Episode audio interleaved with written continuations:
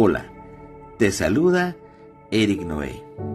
Y seguimos en este capítulo 12, el último del libro Visión para Seguir, cuyo tema es Gratitud al Rey de Reyes por siempre. Mi deseo es que leyendo cada capítulo puedas encontrar cómo Dios en su grande amor piensa en ti y te quiere ayudar a seguir adelante en esta vida, a que nada te haga decaer, desanimarte y sobre todo frustrarte, porque Él ayudará a los que crean en Él y a los que le inviten a estar en su vida. Hoy quiero compartirte el tema titulado Más bienaventurado es dar.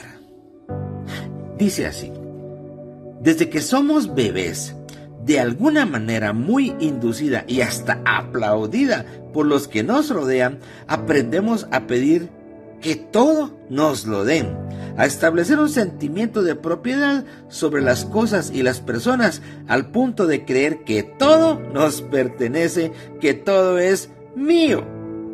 Y si se nos negaba algo que queríamos o deseábamos para nosotros, la solución era llorar, berrinchear, como decimos de berrinche, patalear, manifestar que estábamos disgustados siendo bebés. Es extraño, pero el sentimiento de egoísmo, de querer tenerlo todo y ser así felices, por lo que se tiene o se adquiere, se forja desde que nacemos y lo arrastramos toda la vida. Conforme fuimos creciendo, siempre queríamos cosas y personas y las deseábamos solo para nosotros. Es por eso que hay tanta infelicidad en este mundo. La frustración de no tener aquello que nos pide el corazón, de ver que otros sí lo tienen, nos oprime y nos hace caer en ansiedades de poseer y alcanzar que se vuelve hasta enfermizo y lleva a la gente a arrebatar, ofender, golpear, pasar sobre quien sea con tal de sentir la posesión de algo deseado. Qué difícil realidad de nuestro ser que es por naturaleza egoísta. Dios conoce ese mal, esa debilidad que corrompe a todos los hombres, y nos quiere atraer hacia lo contrario, el sentimiento de dar. Sí, es interesante ver cuando algunos papás, queriendo atacar ese mal del egoísmo, procuran que sus hijos no solo piensen en recibir y tener de alguna manera, sino que les tratan de enseñar a dar, a regalar. Pues cuando damos o regalamos, bendecimos y alegramos a quienes reciben y nosotros también somos confortados al ver ese gozo. Por eso la Biblia dice en Hechos capítulo 20 y versículo 35, y recordar las palabras del Señor Jesús que dijo, más bienaventurado es dar que recibir. La medicina para combatir y neutralizar el egoísmo y sus consecuencias devastadoras en nuestra vida es que dejemos de pensar en nosotros mismos, en nuestros en nuestra conveniencia, en lo que nos gusta, en nuestros infinitos deseos frustrados y nos enfoquemos en la felicidad y la necesidad de los que nos rodean. No nacemos con el sentimiento de dar. Somos egoístas por naturaleza, pero Dios quiere que eso cambie en nuestra vida, que descubramos el amor que es pensar en los demás, darnos a los demás, vivir para los demás.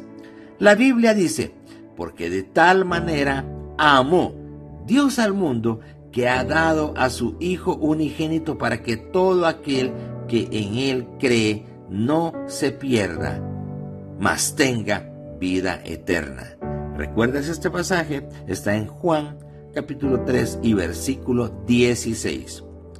Dios mismo se negó a sí mismo y dio todo lo que tenía, su vida, su único Hijo por amor a nosotros. Sí, tú y yo, en gratitud a Dios, debemos enfocarnos más en dar, en bendecir a otros. Y así encontraremos el gozo y la satisfacción en nuestro corazón.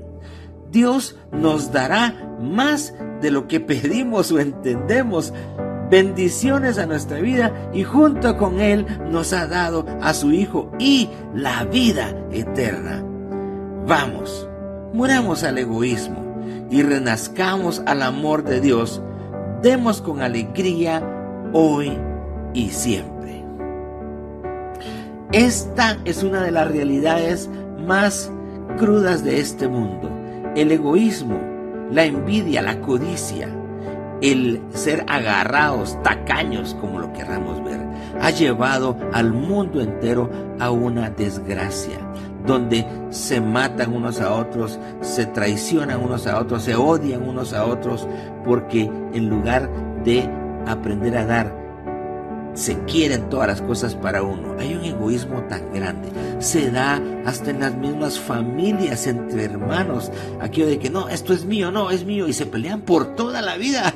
Espero que no sea tu caso. Pero quiero decirte que Dios quiere que cambie esto en nosotros a través del aprender a dar.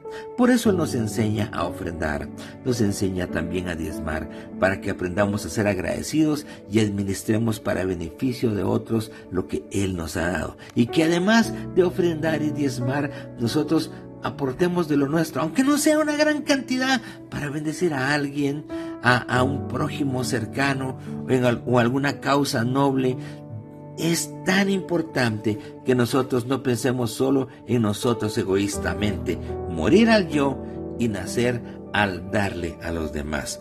Y quiero recordarte este pasaje una vez más. Hechos 20:35 en la versión nueva versión internacional dice, "Es preciso trabajar duro para ayudar a los necesitados, recordando las palabras del Señor Jesús. Hay más dicha en dar que en recibir." ¿Has considerado en estos tiempos visitar a un orfanato, un asilo de anciano, o ir a un hospital, o ayudar a gente necesitada? Propóntelo en tu corazón. Ejercitémonos en el dar continuamente hasta que se vuelva un hábito bueno y de corazón en nuestra vida. Nunca lo olvidemos.